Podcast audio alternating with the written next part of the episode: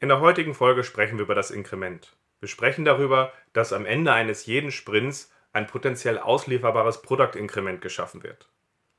Wir sprechen über die Unterschiede zu vorhergehenden Arbeitsweisen und daraus resultierenden Problemen, warum ab einer gewissen Komplexität eine inkrementelle Entwicklung essentiell ist, worauf man in Scrum achten muss, um das volle Potenzial einer inkrementellen Entwicklung zu nutzen und zum Abschluss sprechen wir über typische Missverständnisse, die wir nur viel zu oft im Hinblick auf inkrementelle Entwicklung in der Praxis finden. Scrum ist einfach zu verstehen. Die Krux liegt in der Anwendung für deine Zwecke in deinem Kontext. Der Podcast Scrum Meistern gibt dir dazu Tipps und Anregungen. Moin Moin, in der heutigen Folge sprechen wir über das Inkrement. Schön, dass du dabei bist. Mein Name ist Ralf Kruse. Ich helfe Organisationen durch Training und Coaching agiler Herangehensweisen effektiv zu nutzen und das ohne Dogma-Methoden als Selbstzweck.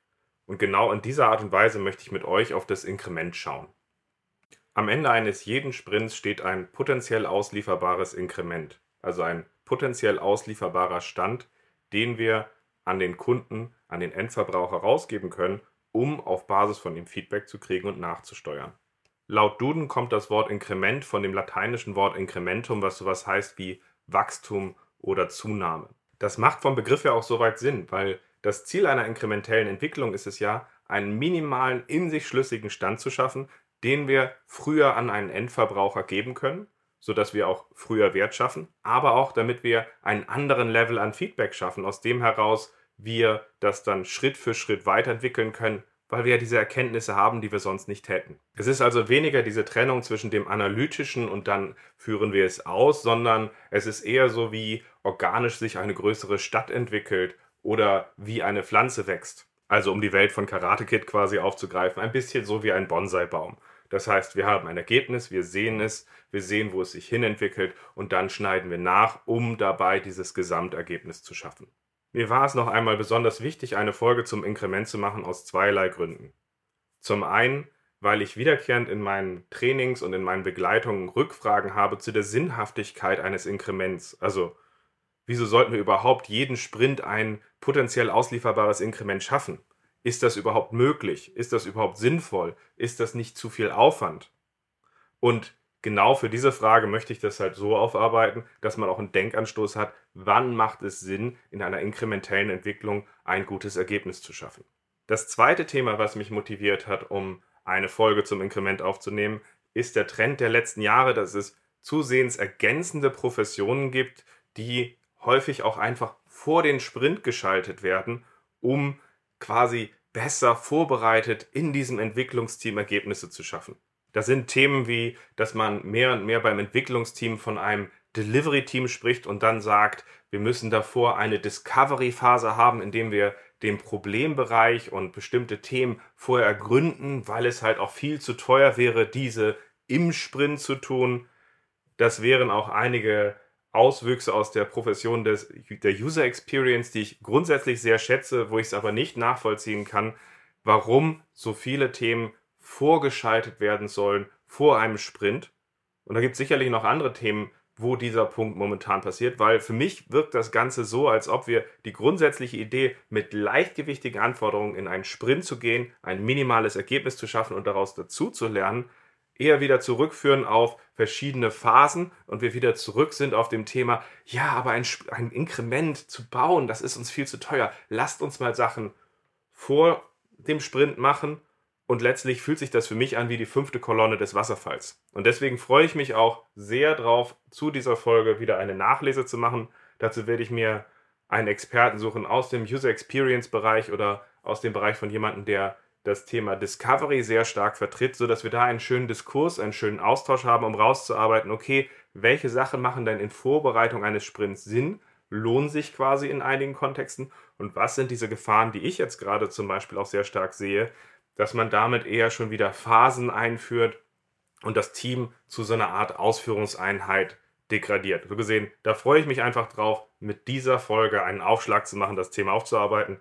Das wird sicherlich spannend. Das Thema möchte ich dabei heute in folgenden vier Abschnitten aufarbeiten. Ich möchte am Anfang über vorhergehende Arbeitsweisen sprechen und warum es aus ihnen so schwer fällt, in eine inkrementelle Handlungsweise reinzukommen, warum eine inkrementelle Entwicklung so essentiell ist, um erfolgreich komplexere Produkte zu entwickeln, worauf es in Scrum ankommt, die inkrementelle Entwicklung effektiv zu nutzen und zum Abschluss möchte ich noch einmal auf typische Missverständnisse eingehen und euch so ein paar Gedanken zum Nachdenken für eure Umgebung selber mitgeben. Also, steigen wir am besten gleich inhaltlich ein. Und zwar in das Thema, was ist so die typische Arbeitsweise, die ich antreffe, bevor Teams ein inkrementelles Arbeiten mit Scrum einführen. Dabei treffe ich typischerweise auf zwei Arten von vorhergehenden Arbeitsweisen, die ich jetzt nochmal hervorheben möchte, weil die so 95 Prozent der Umgebung ausmachen. Das eine sind Umgebungen, in der sehr klassisch gearbeitet wird im Geiste eines Wasserfalls oder es zumindest versucht wurde. Das heißt, die haben Phasen, die haben Meilensteine, die haben eine Sequenz von Abfolgen, in denen sie versuchen, ein größeres Gewerk zu schaffen, mit Meilensteinplänen, teilweise auch mit äh, so etwas, was PLM heißt, und versuchen dabei halt von der einen Phase zur nächsten zu gehen, um etwas zu erreichen. Das ist durchaus kein schlechtes Vorgehen. Es braucht aber ein gewisses Maß an Klarheit, ein gewisses Maß an Wissen und haben wir eine höhere Dynamik, eine höhere Komplexität, fällt es uns zusehends schwer, von der einen Phase zur nächsten zu gehen, um Sachen aufzuarbeiten, die am Anfang angefertigten Pläne und Work Breakdown Strukturen liefern. Je komplexer es wird, desto weniger wir wissen, mehr und mehr Absurditäten und macht es uns schwierig, in dieser Umgebung tatsächlich fokussiert ein sinnvolles Ergebnis für unsere Kunden zu liefern. Wir haben natürlich zwischen den einzelnen Phasen stille Posteffekte, die wir uns anschauen müssen. Wir haben Reibungspunkte, aus dem, dass wir vorher diese Annahmen festgeschrieben haben, die wir dann als Wissen angeben. Und so gesehen stoßen wir hier in diesem Vorgehen mit einer gestiegenen Komplexität an Grenzen. An Grenzen, dass wir komplexere Vorhaben gar nicht mehr angehen, weil wir sie gar nicht mehr aufgeplant kriegen. Probleme, weil wir erst sehr spät wahrhaben wollen, dass die gemachten Pläne, die wir hier haben, nicht passend sind und wir dann sehr spät scheitern, ähnlich wie der Berliner Flughafen, wo man kurz vor Ende feststellt, oh, wir haben hier ein kleineres Problem und dann sind Zeit und Budget weg. Und wir haben ein Problem, weil hier häufig einzelne wenige Leute versuchen, das Ganze zu überblicken und ihnen am Ende der Kopf platzt. Die andere typische Arbeitsweise, die ich vor einer Einführung von Scrum finde, ist eher so eine dynamisch-chaotische. Das heißt, in dieser Umgebung gibt es häufig so einige zentrale Wissensträger, die quasi das Gesamtbild zusammenhalten und dann gibt es Teilgewerke, an die Sachen rausgegeben werden. Und da ist genau wieder dieser Punkt dabei. Diese Personen schaffen es nicht mehr, das ganze Bild zusammenzuhalten. In den Details sind verschiedene Sachen, die nicht mehr mit eingebracht werden. Zwischen den einzelnen Spezialisten gibt es Reibungspunkte, weil das eine nicht zu dem anderen passt. Und auch hier stoßen wir dann sowohl ähm, an Grenzen, weil bestimmte Teilbereiche halt einfach nicht mehr zusammenpassen. Es werden Sachen nicht mit angesprochen und die Personen, die das versuchen zusammenzuhalten, leiden irgendwann sehr bald eher an Burnout, Überlastung und haben große Schwierigkeiten, das Ganze zusammenzuhalten.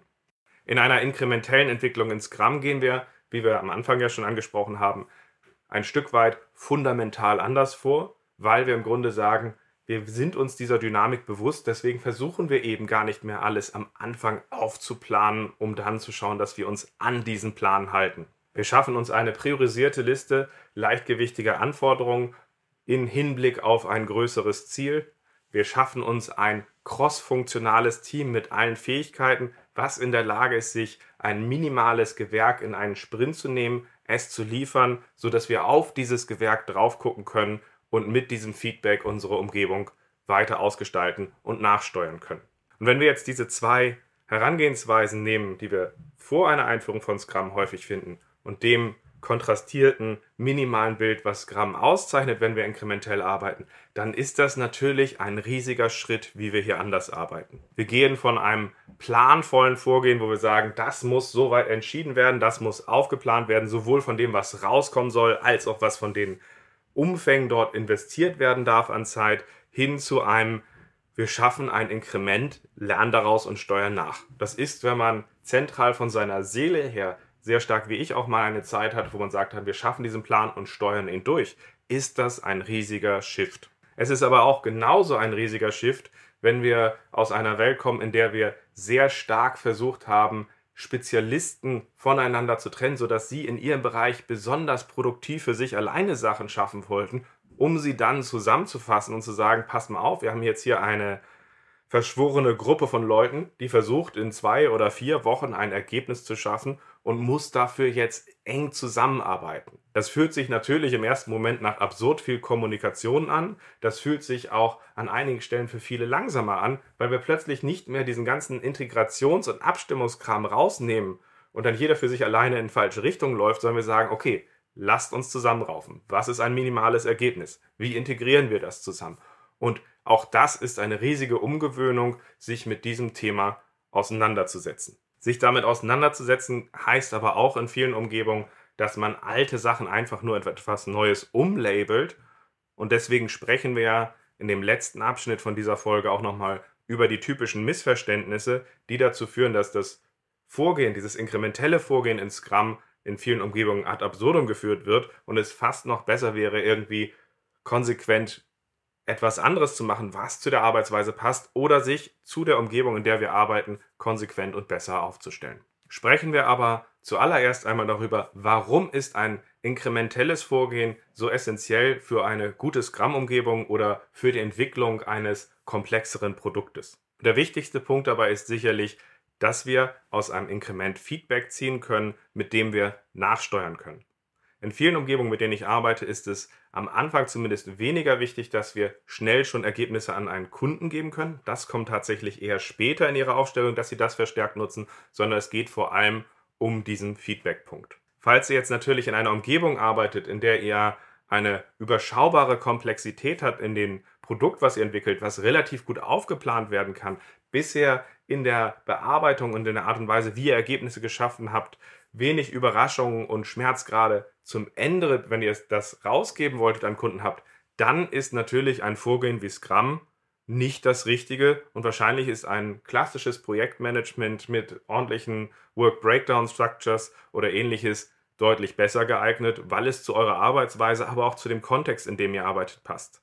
Andersrum aber wiederum ist es in einer Umgebung, in der ihr sehr viele Unbekannte habt, essentiell zu sagen, das Investment, ein Inkrement zu schaffen, mit dem wir gucken können, wo stehen wir, passt das Ganze, müssen wir nachsteuern, essentiell. Weil stellt euch mal ganz ehrlich vor, ihr seid in eurer Umgebung, ihr habt diese hohen Unsicherheiten, in denen ihr dort arbeitet.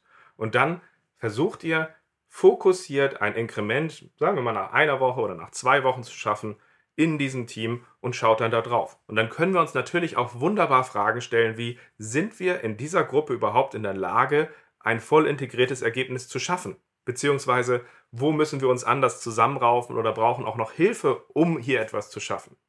Wir können uns dabei auch fragen, was wir da an Technologie ausgewählt haben, so trägt, wie wir uns das gewünscht haben, oder eben, ob wir da nachjustieren müssen oder was anderes nehmen können. Wir schaffen plötzlich eine ganz andere tragfähige Lösung, mit der wir in solche Diskussionen gehen können. Genauso gibt es uns aber auch die Möglichkeit, mit unseren Nutzern ganz anders in einen Dialog zu gehen. Wie oft erlebe ich es, dass man von Nutzern, von Fachbereichen erwartet, dass sie am Anfang einfach mal kurz genau definieren sollen, was wir denn hier brauchen.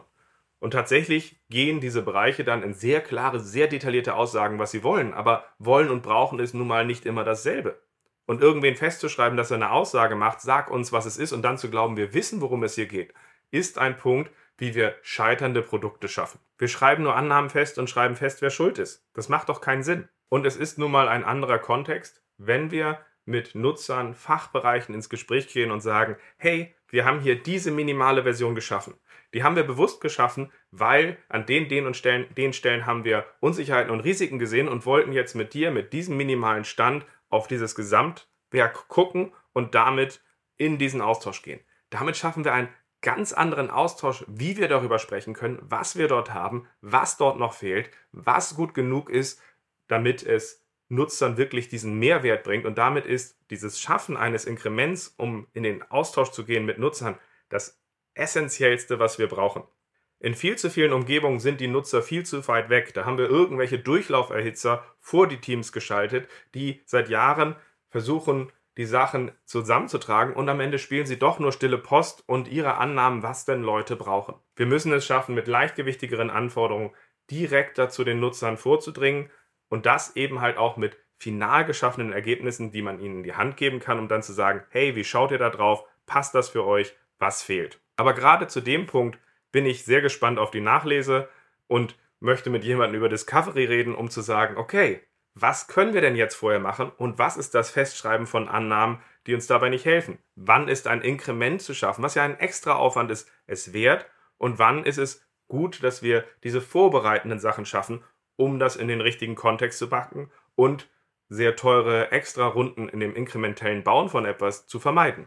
Um an dieser Stelle mal so eine kleine Anekdote am Rande einfließen zu lassen. Als ich mit meiner Frau unser Haus vor über zehn Jahren gebaut habe, da hatten wir hier die Situation gehabt, dass wir bewusst drauf geguckt hatten, wie installieren wir hier die Lampen. Und wir haben bewusst uns für ein inkrementelles Vorgehen entschieden. Natürlich habe ich das ihr gegenüber nicht so bezeichnet, aber letztendlich sind wir ganz bewusst rangegangen und haben unser ganzes Haus ganz bewusst erstmal mit den minimalen Lampen von Ikea ausgestattet. Die haben damals übrigens 2 Euro die Lampe und 6 Euro das Leuchtmittel gekostet. Das hat mich so beeindruckt, weil eine Lampe, die Faktor 3 ist, äh, das Leuchtmittel, was Faktor 3 ist von der Lampe, fand ich irgendwie bemerkenswert. Mit diesen Lampen, die wir dort bei uns installiert hatten, haben wir dann erstmal, ich glaube, so grob anderthalb Jahre gelebt, bis wir so schöne, nette Lampen von Philips gefunden haben, die uns gut gefallen haben. Es waren keine Endlosdiskussionen, die wir auf Basis dessen hatten. Wir mussten nicht durch Massen von Ausstellungen gehen und es hat uns ungemein geholfen, rauszufinden, was für unser Haus das Beste ist, was wir brauchen, weil wir haben vorher in einer Wohnung gewohnt und eine Wohnung schien uns doch etwas anderes zu sein als ein Haus. Irgendwie ist, fühlt sich das anders an. Und da hat uns dieses Feedback ungemein geholfen. Und ganz ehrlich, die Diskussionszeiten, die wir hatten, haben sich massiv reduziert, weil wir hatten dieses Ergebnis gehabt, also diese minimalen Lampen, mit denen wir hier gelebt haben. Und die haben auf uns gewirkt. Und irgendwann sind wir, ich weiß gar nicht mehr wie, an diesen anderen Lampen vorbeigekommen und haben gesagt, hey, lass das mal da und da durch austauschen. Das war vom Diskussionsaufwand für beides ohne das Anbauen der Lampen echt überschaubar, was da diskutiert wurde und was wir gemutmaßt haben. Und wir hatten andere Bekannte gehabt, die Häuser gebaut haben, die sind halt erstmal losgezogen, bevor sie ein Haus hatten, haben sie sich über alles Gedanken gemacht, sind durch Lampenausstellungen gezogen. Ihr glaubt gar nicht, wie viel Zeit man da verbringen kann und wie viel Diskussion man darüber haben kann, obwohl man von bestimmten Sachen dabei keine Ahnung hat. Und für uns hat sich das jedenfalls bewährt, genau dieses inkrementelle Feedback zu schaffen, dann den Eindruck zu haben, wie das Ganze auf uns wirkt, um dann eine Lösung zu schaffen, die für sehr, sehr lange Zeit für uns getragen hat. Nach diesem Übertrag von dem, was äh, inkrementelles Arbeiten vielleicht in dem Alltag vom Hausbau bedeutet, nochmal zurück zu Feedback und warum es wichtig ist für uns wie und wie es uns hilft. Ein letzter Punkt, der mir ungemein hilft, wenn wir über inkrementelle Entwicklung reden, ist ein richtige, ein realistisches Verständnis von dem Fortschritt, den wir haben. Wenn wir jetzt unser, unser Produkt haben wir quasi das als großes Ganzes sehen, das bewusst runterbrechen in etwas, was wir Schritt für Schritt bauen, liefern, dann sehen wir halt auch immer, was haben wir end-to-end -end jeden Sprint geschaffen. Wir fangen nicht plötzlich an damit, äh, zu sagen, ja, an den einfachen Sachen haben wir ganz viele Analysen gemacht oder wir haben hier ein gutes Design gemacht. Wir glauben, das wird uns am Ende ganz viel rausbringen. Das sind Sachen, wie wir uns in ganz vielen Arbeitsweisen auch anlügen und am Ende diesen großen Knall haben, wenn das Budget und Zeit weg ist und eine inkrementelle Entwicklung, die wirklich leichtgewichtige Anforderungen hat. Wir liefern es, hilft uns dabei zu sehen, wo steckt der Aufwand? Wie viel schaffen wir realistisch, Runde für Runde? Und damit können wir deutlich realistischer auch sehen, okay, haben wir hier ein Problem? Müssen wir hier schmerzhafte Entscheidungen treffen, wo wir hinwollen an der Stelle, was dabei fehlt? Hey, wir haben die ersten acht Sprints, haben wir irgendwie so zwölf Einheiten geschafft. Wir haben noch 50 in der Pipeline zu dem, was wir schaffen wollten und wollen in weiteren acht Sprints live gehen. Ist das realistisch? Das führt natürlich zu einem sehr brutal ehrlichen Gespräch und das brauchen wir in den meisten Umgebungen, weil wir viel zu oft dabei wegschauen. So gesehen, Feedback in verschiedenen Varianten ist genau der Grund in einer komplexeren Umgebung, warum eine inkrementelle Entwicklung so essentiell ist. Und genau für den Bereich wurde ja Scrum geschaffen. Also gesehen müsst ihr für euch schauen, passt euer Kontext, in dem wir, wir, arbeiten dazu und habt ihr diese Vorteile bei euch eigentlich? Was uns zu dem Punkt bringt, worauf müssen wir in Scrum achten, damit wir inkrementelle Entwicklung für uns besonders effektiv nutzen? Dabei sehe ich im Grunde drei Aspekte. Einerseits, was im Vorwege auf einen Sprint passiert, was in einem Sprint passiert und was wir mit dem Ergebnis machen. Im Vorweg auf dem Sprint müssen wir uns im Grunde fragen, was brauchen wir dafür, dass wir jeden Sprint einen sinnvollen Schwerpunkt setzen können, der zu einem sinnvollen Inkrement führt. Zentral wichtig sehe ich dabei, dass wir in unserem Product Backlog und drumherum einen guten Ausblick haben zu dem, was wir dort eigentlich schaffen wollen. Weil erst wenn wir so etwas haben wie ein klares Verständnis, was die Produktvision ist, was irgendwie so ein Minimal Viable Product ist, was gute User Stories sind, die in einem übersichtlichen Backlog sich befinden, können wir dort leicht drauf gucken und uns fragen, okay, was ist das übergreifende Sprintziel, was wir hier jetzt in diesem Sprint angehen wollen? Was ist der Fokus, der übergreifend für uns Sinn macht? Und das geht nun mal nur, wenn wir einen entsprechenden gemeinsamen Ausblick haben. Also nicht nur der PO bringt immer aus seiner Übersicht etwas rein, sondern wir einen gemeinsamen Ausblick haben, auf Basis, die wir dann sagen können, na, wenn wir da so drauf gucken, dann sollten wir jetzt hier einen minimalen Stand schaffen, mit dem wir am Ende des Sprints in der Lage sind, das. Das ist eine Scrum-Team-Diskussion. Das ist keine, der Product Owner sagt, hey Leute, macht das und haltet die Klappe.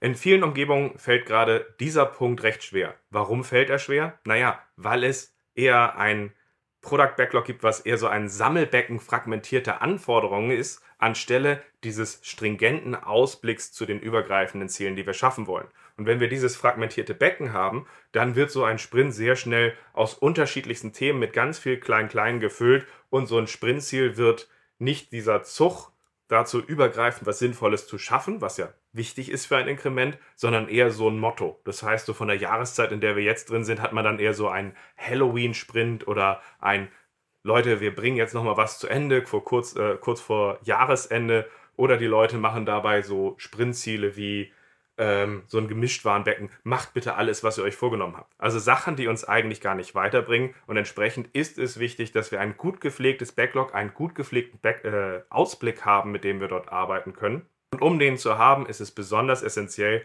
dass der Product Owner zusammen mit dem Entwicklungsteam das Product Backlog auch gemeinsam pflegt. Deswegen gibt es Scrum dieses Backlog Refinement, dieses Backlog Pflegemeeting, in dem wir eben nicht einfach nur die nächsten Items für den nächsten Sprint vorbereiten, sondern eben halt auch früh reinkommende Items uns angucken und sagen, hey, wie schauen wir da drauf? Sehen wir da Risiken? Müssten wir da von minimalen Stand hochziehen, um daran zu arbeiten? Sondern wir pflegen im Grunde das ganze Backlog und schaffen genügend Optionen für den nächsten Sprint. Deswegen auch nochmal der Tipp, wenn ihr ein Backlog Refinement macht, was eher so von der Hand in den Mund ist, äh, habt, werdet ihr wahrscheinlich auch sehr viele Überraschungen kurz vor Start des Sprints oder im Sprint haben oder nehmt unfertige Items mit rein. Das ändert sich fundamental, wenn ihr gemeinsam sukzessive gröbere Sachen verkleinert und an ihnen arbeitet ähm, und diese Sachen in den Sprint reinbringt. Und als letzten Punkt zu diesem Thema Ausblick und wie schaffen wir es zu einem guten Sprintziel, einem guten Fokus in einem Sprint zu kommen, den ich ansprechen möchte, ist das Splitting von User Stories, weil auch hier liegt in einer ganzen Menge Umgebung etwas im Argen.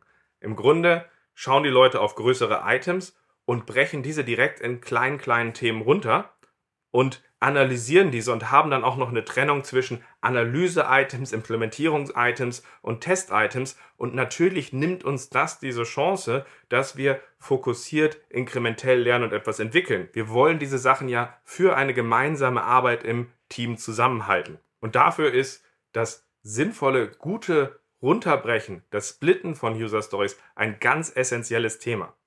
Deswegen auch da mein Tipp, schafft euch in eurem Backlog gerade weiter unten größere User Stories, größere Items, an denen man direkt den Nutzerwert erkennen kann. Schaut in eurem Scrum-Team auf diese Items drauf und fragt euch, hey, wie können wir diese End-to-End -End vereinfachen? Also, wenn das vier Payment-Lösungen hat, nur eine machen. Wenn die, das User-Interface hochkomplex ist, macht es erstmal einfach oder in hässlich. Wenn ihr fünf Sprachen habt, macht eine. Wenn ihr x verschiedene Datenbestände habt, versucht erstmal mit einem zu arbeiten, sodass ihr bewusst diese große User Story aus Nutzersicht vereinfacht, um dann inkrementell etwas zu schaffen, es weiterzuziehen. Diese Art, dass wir User Stories eher in so einer Art Analyse in kleinen, kleinen Items schaffen, die nur im Zusammenspiel wirken, funktioniert nicht. Diese Sache, dass wir es aufspalten in so Sachen wie Design, äh, Design-Stories, technische Stories, Implementierungsstories und Test-Stories ist nichts weiter als, wir gehen wieder zurück zum Wasserfall und im Grunde spielt ihr dann nur Scrum und werdet aber niemals die Effekte einer guten Scrum-Umgebung, die inkrementelle Entwicklung praktiziert, erleben. Das sind so die Punkte, auf die ich achten würde, damit ihr eine Chance habt, wenn ihr jetzt in ein solches Sprint Planning geht, euch leicht und sinnvoll ein gutes Sprintziel zu setzen und Items zu haben, die wir in den Sprint reinnehmen können, die wirklich auch zu einem sinnvollen inkrementellen Ergebnis führen. Was uns zu der zweiten Frage bringt, nämlich wie müssen wir uns in unserem Entwicklungsteam aufstellen, dass wir leichtgewichtige Anforderungen aus einem Product Backlog nehmen können, zusammen, an denen zusammenarbeiten können und ein potenziell auslieferbares Inkrement schaffen. Dafür müssen wir uns nämlich erstmal aufstellen. Wir brauchen dafür ein crossfunktionales Team mit allen Fähigkeiten. Und auch dazu gilt wieder, in vielen Umgebungen versuchen die Leute, bevor sie in den ersten Sprint reingehen, herauszuanalysieren, ja, welche Leute brauchen wir denn in dem Team, wie bauen wir das? Der beste Weg herauszufinden, wer in ein solches crossfunktionales Team gehört, ist es, sich wichtige exemplarische Backlog-Items anzuschauen und sich zu fragen, welche Fähigkeiten brauchen wir dafür, dass wir dazu ein Ergebnis schaffen, was einen Nutzer zum Lächeln bringt. Und die gehören in dieses crossfunktionale Team, und diese müssen in diesem Entwicklungsteam natürlich Sprint für Sprint auch eng zusammenarbeiten, sich zusammenraufen als Team. Und das ist sicherlich eine Umgewöhnung an der Stelle, aber genau darum geht es. Wie schaffen wir es eben nicht, uns separat hinzusetzen, sondern zusammenzuarbeiten? Mich erinnert diese Trennung der Gewerke, die in vielen Umgebungen noch gang und gäbe ist, so ein bisschen daran, als wenn ihr irgendwie in einer Ehe seid, ihr ein Problem habt, das Fernsehprogramm auszusuchen und als Lösung ihr anfangt euch zu sagen, wir schaffen uns einen zweiten Fernseher an und jeder hat seine eigene Fernbedienung, dann haben wir Ruhe. Da will ich euch jetzt nicht zu nahe treten, aber das wirkt auf mich dann eher so, als ob diese Ehe tendenziell eher irgendwann auch sich arrangiert oder am Ende ist, weil man sich auseinanderlebt. In einem crossfunktionalen Entwicklungsteam wollen wir es, dass die Leute aus den unterschiedlichen Gewerken zusammen lernen, sich zusammenzuraufen und sich eben nicht mehr auszuweichen und dann zu sagen, das ist unser Sprintziel, das sind die minimalen Items, die wir übergreifend schaffen wollen. Wie müssen wir eng zusammenarbeiten, damit wir schnell zu diesen Ergebnissen kommen, dass wir auch uns auch spüren, wo haben wir Probleme, wo greift es nicht ineinander, um das früh zu sehen. Also nicht nebeneinander, sondern miteinander. Und für diese Arbeitsweise liefert der Sprint den Rahmen, dass wir das gut tun können. Liefert Scrum den Rahmen, dass wir das tun können. Ihr könnt darauf achten, wie bauen wir ein gutes Sprint Planning auf, wie wir es ja auch in einer Folge schon behandelt haben. Okay, wie schaffen wir es, dass wir zusammen ein Sprintziel setzen? Wie wählen wir zusammen die richtigen Items zu diesem Sprintziel auf? aus? Wie schaffen wir, dass wir es ausreichend klar haben, um alle, ohne alles vorzuplanen, um daran zu arbeiten? Wie schaffen wir es, dass das Entwicklungsteam und der PO quasi eine Art Deal schaffen, wo sie sich sagen, okay, jetzt, jetzt übernimmt das Team die Verantwortung für das Sprintziel, was sie da haben, und sie pullen jetzt quasi den Product Owner bei Bedarf, bei Unklarheiten mit rein oder ihn zu informieren, dass sich irgendwas ändert und nicht er läuft denen hinterher. Und im Sprint nutzen wir für diesen Rahmen dieser Zusammenarbeit Daily und Progress Tracking dafür, dass ein Team sieht, hey, wo stehen wir, müssen wir nachsteuern, um dieser Verantwortung in dieser engen Zusammenarbeit gerecht werden, um diesem Ziel näher zu kommen, zusammen ein Inkrement zu liefern. In vielen Umgebungen mag das natürlich eine Umstellung sein, aber wenn man sich erstmal daran gewöhnt hat, in dieser engen Zusammenarbeit zu arbeiten, ist das etwas unglaublich Erfüllendes und es macht unglaublich Spaß. Als letzten Punkt sollten wir aber auch nochmal darüber reden, es reicht nicht aus, sich dazu aufzustellen, Sprint für Sprint ein Inkrement zu liefern, sondern wir müssen auch die Insights aus diesem Inkrement für unsere Umgebung nutzen. Ich sehe sehr viele Umgebungen, die gerade aus diesem planerischen Szenario kommen, wo die Leute sagen, okay, jeden Sprint liefern wir ein Inkrement die stellen sich auch dazu auf, dass sie irgendwie so eine Art Inkrement haben, aber die reflektieren nicht auf den Stand ihres Inkrementes. Sie nutzen weder diesen Ausblick, um zu entscheiden, was ist das nächste sinnvolle Inkrement, noch schauen sie am Ende darauf, okay, was nehmen wir aus diesem End-to-End-Stand mit? Kann das ein Nutzer nutzen? Was fehlt uns dafür? Welche Sachen haben sich dabei bewährt? Dieser Teil findet nicht statt und der ist so essentiell, dass wir tatsächlich auch das volle Potenzial einer inkrementellen Entwicklung wirklich nutzen. Das fängt damit an, dass wir ein wirklich integriertes Inkrement brauchen, was dann auch leicht an den Nutzer gebracht werden kann an der Stelle und eben, dass danach nicht noch fünf Stufen kommen und wir uns sehr weit entfernt halten von dem, was wir brauchen, um Feedback zu erhalten und Wert zu schaffen. Dabei sind wir ansonsten zu entkoppelt. Also dieses integrierte Ergebnis ist essentiell und ist eine Wucht, früh zu sehen, wo schaffen wir es, dass wir die Sachen zusammengebaut kriegen zu etwas, was Mehrwert schafft? wo haben wir die Probleme dabei, was sagen unsere Kunden und Endverbraucher dazu, wenn sie das sehen. Das ist das, was ein wirklich gutes Inkrement auszeichnet. Am meisten unterschätzt wird für mich aber tatsächlich nicht das Inkrement, sondern das Sprint Review, weil in vielen Umgebungen, mit denen ich arbeite, ist anfangs das Sprint Review eher so eine Art User Story Abhake Meeting. Was meine ich damit? Da sitzt gefühlt so dieser Product Owner mit seinem Klemmbrett und liest uns irgendwelche Jira Ticket Nummern vor. Ist Jira Ticket 538 dann? Und das Team sagt ja oder nein und die nehmen ein Item nach dem nächsten ab. Aber das ist ja gar nicht das Ziel gewesen eines Sprint Reviews. Das Ziel eines Sprint Reviews war es, wir inspizieren das Inkrement den Stand, den wir geschaffen haben, um daraus letztendlich Insights zu gewinnen, um daraus dann wieder Nachjustierungen an unserem Product Backlog vorzunehmen. Jetzt stellt euch mal vor, wir machen das anders. Stellt euch mal vor, wir gehen in so ein Sprint-Review rein, in der wir diesen geschaffenen Ausblick nutzen. Wir haben ja ein Sprintziel, wir haben zusammen diesen gut gepflegten Ausblick. Und den präsentieren wir am Anfang kurz knackig zu sagen, naja, übergreifend wollen wir hier das schaffen, deswegen hatten wir uns ja für diesen Sprint den und den Schwerpunkt gesetzt und deswegen wollen wir euch jetzt übergreifend mal einfach mal das und das in einer Demo zeigen. Diese Demo bauen wir dann auch noch so auf, dass sie die richtigen Fragen triggert, den richtigen Austausch triggert, sodass wir einen richtig guten Austausch haben. Was haben wir, was fehlt, passt das? Um dann vielleicht nochmal daraus über Risiken zu sprechen oder über nicht funktionale Anforderungen zu sprechen und einfach einen richtig guten Austausch zu haben. Und wir gehen in diesem Austausch mit den Stakeholdern zusammen raus aus dem Ding und haben eine Menge Impulse, die uns dabei helfen, ein besseres Produkt zu schaffen und auch alle auf die gemeinsame Seite zu bringen, worum es hier wirklich geht. Das ist wirklich der Schlüssel in vielen Umgebungen, mit denen ich gearbeitet habe, um mit Scrum ein wirkliches, nicht nur ein besseres Produkt zu entwickeln, sondern auch damit etwas in die Organisation auszustrahlen und einen Grundbaustein zu schaffen für eine agilere Organisation. So gesehen ist meine Bitte an euch, schaut wirklich nochmal auf eure Umgebung drauf und fragt euch, habt ihr diese Art von Ausblick, aus dem ihr auch gut zu sinnvollen Sprintzielen kommen könnt, die euch dabei helfen, sinnvolle Inkremente zu entwickeln? Oder seid ihr eine fragmentierte Umgebung, die von der Hand in den Mund lebt und eher so Sprintmottos hat und vielleicht sogar gar keine Sprintziele in der sinnvollen Art und Weise benutzt? Seid ihr dazu aufgestellt, dass ihr mit leichtgewichtigen Anforderungen im Sprint umgehen könnt, um Sprint für Sprint sinnvolle Inkremente zu liefern?